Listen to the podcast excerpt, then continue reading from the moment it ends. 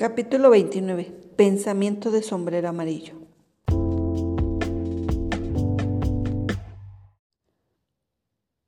Razones y respaldo lógico. ¿En qué se funda el punto de vista positivo? ¿Por qué crees que sucederá así? Razones de fondo para el optimismo.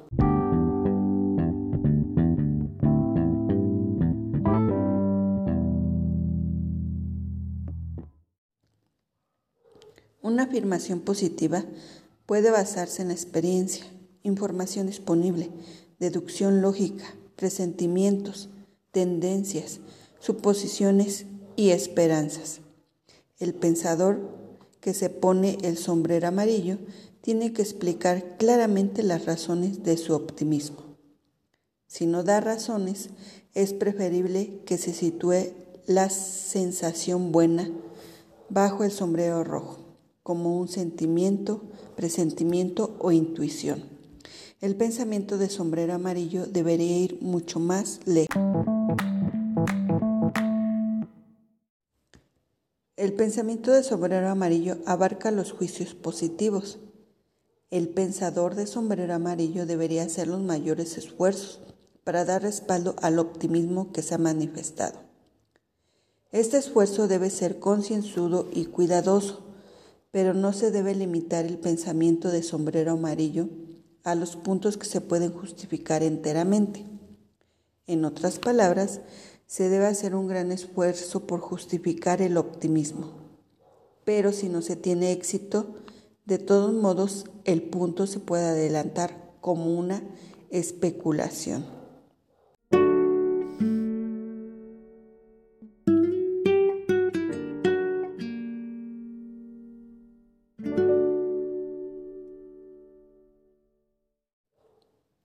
El énfasis del pensamiento de sombrero amarillo está en la exploración y en la especulación positiva. Nos empeñamos en discutir los posibles beneficios. Después buscamos justificarlos. Esta justificación es un intento por fortalecer la sugerencia. Si no se consigue este respaldo lógico con el sombrero amarillo, no se lo va a conseguir de ningún otro modo.